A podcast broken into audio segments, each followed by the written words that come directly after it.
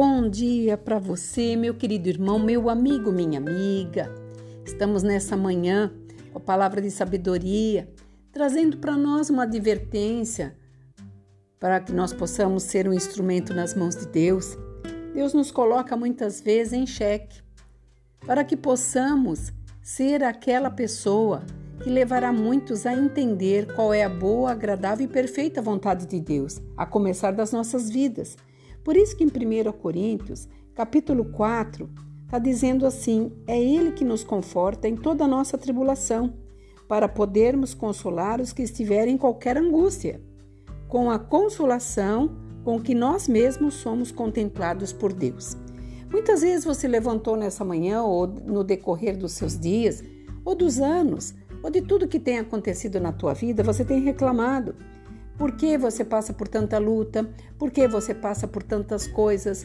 Porque quando você acha que vai acontecer, volta, estaca novamente aonde você começou? Porque muitas coisas não rompem. Deus, na nossa trajetória, trabalha com cada pessoa de uma maneira diferente. E muitas vezes nós não queremos atribuir todo o alerta, toda a situação que nós estamos atravessando como alerta para a nossa vida futura. E pode ser difícil entender o motivo que quando nós sofremos. Porém, Deus pode usar essa sua aflição de maneiras inesperadas. Quando você busca o Senhor, vem o consolo, vem o amor em meio a toda essa situação. Eu sempre falo que Deus trabalha no improvável.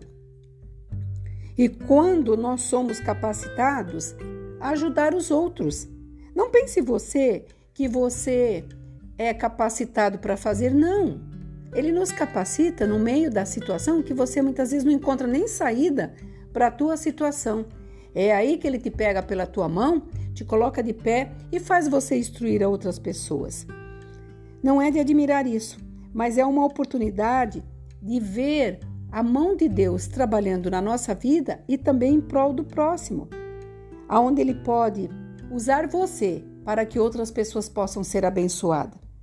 Por isso que nós não podemos negar essa, essa tribulação. Muitos reclamam, não aguento. Que situação, Deus me esqueceu, Ele não me ouve. Que, que adianta estar na presença de Deus, porque eu não estou rompendo. Toda essa situação que você está atravessando nada mais é do que uma prova. Você está num processo e dentro desse processo muitas coisas você tem que aprender. Quando nós admitimos que não sabemos, que não somos e que não podemos, nós deixamos que o Espírito Santo de Deus entre, mova, trabalhe, retire, e você será, sabe, um identificador de vidas. Porque as pessoas olharão para você e vai perguntar como que você conseguiu? Como você fez?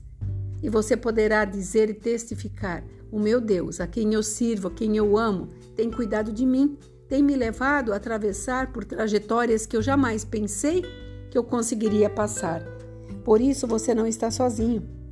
Por isso que nós temos que usá-los para o bem, o bem do próximo.